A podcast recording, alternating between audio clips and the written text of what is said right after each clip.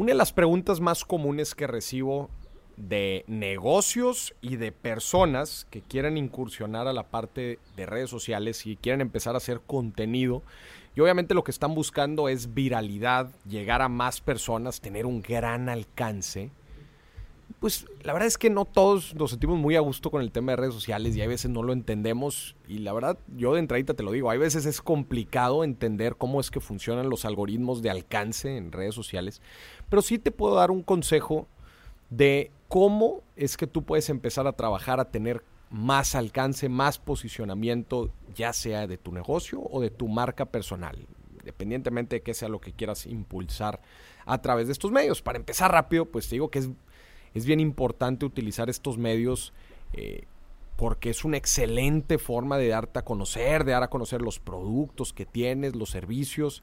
En general es una forma excelente de poder generar alcance gratis o sea, de forma orgánica, sin tener que pagar con anuncios, solamente haciendo contenido. Y las recomendaciones, la recomendación más importante que yo le doy a la gente es, tú tienes que hacer contenido que tenga dos factores, bien, bien importante.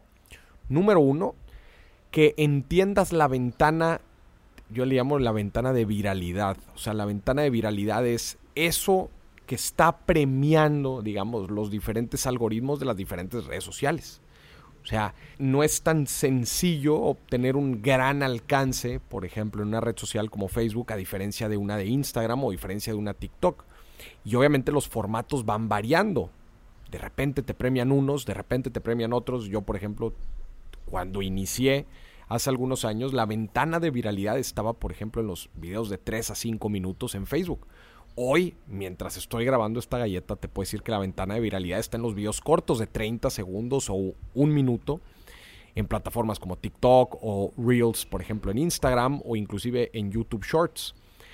Pero esta es mi primera recomendación, como tratar de entender estas ventanas de viralidad. Y ahorita, mientras tú estés escuchando esta galleta, quizás, digo, no sé cuánto tiempo ha de haber pasado desde que yo la grabé, quizás la ventana de contenido cambió y migró a otro tipo de contenido, a otro tipo de, de formato.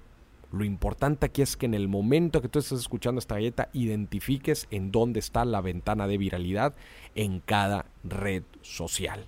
Este es el consejo número uno. Y el consejo número dos es que siempre busques hacer contenido diferente. Hay mucha gente allá afuera haciendo diferente tipo de contenido. Algunos haciendo de comedia, algunos haciendo educativos, algunos haciendo videos, no sé, de explicando la historia, etcétera. Siempre encuentra una forma diferente de explicar lo que quieres hacer.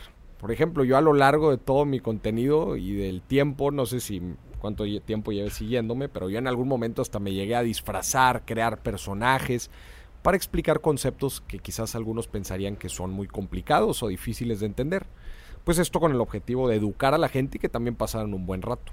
Entonces, en lo que sea que quieres hacer, lo que sea que es el contenido que quieres generar, siempre busca hacer algo diferente.